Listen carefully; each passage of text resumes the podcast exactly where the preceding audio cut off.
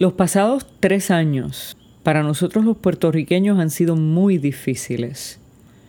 Podríamos decir que fuera de la norma. En el 2017 el huracán María nos dejó totalmente incomunicados, aislados del mundo y devastados, sin luz, sin agua, sin vegetación y hasta sin comida.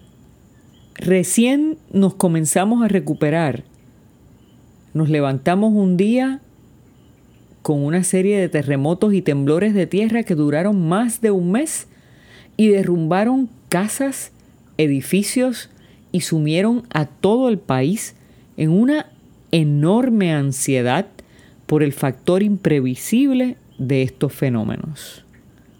No nos hemos repuesto aún cuando el mundo entero enfrenta la pandemia del coronavirus, y eso sin contar las crisis gubernamentales y personales. Por eso el salmo que leemos hoy se hace tan y tan pertinente y familiar para nosotros. Danos tantos años de alegría como los años de aflicción que hemos tenido, dice el salmista.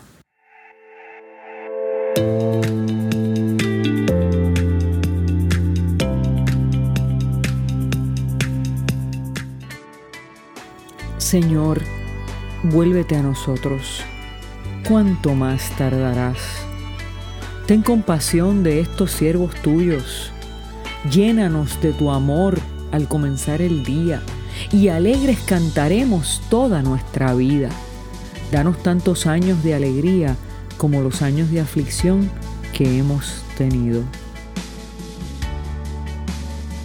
Lo que me testifica este salmo es que ni es la primera vez, ni somos los únicos que experimentamos épocas, hasta años de aflicción, en los que parecería que Dios tarda y que se agotan nuestras fuerzas y nuestras esperanzas.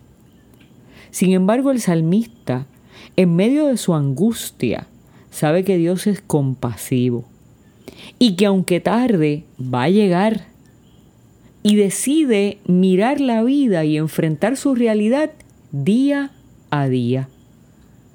Llénanos de tu amor al comenzar el día. Cada amanecer, el solo hecho de estar vivos y de apreciar la provisión de Dios en lo mucho y en lo poco, es razón suficiente para que el salmista cante con alegría, no solo un momento, sino toda la vida. ¿Y tú? ¿Encuentras razones para cantar con alegría? La alegría no es un estado que depende de lo que queremos o tenemos. La alegría del creyente depende de nuestra voluntad para permitir que el Señor nos llene de su amor cada día. Un corazón capaz de abrirse a ese amor puede celebrar en medio de la prueba que vendrán años mejores.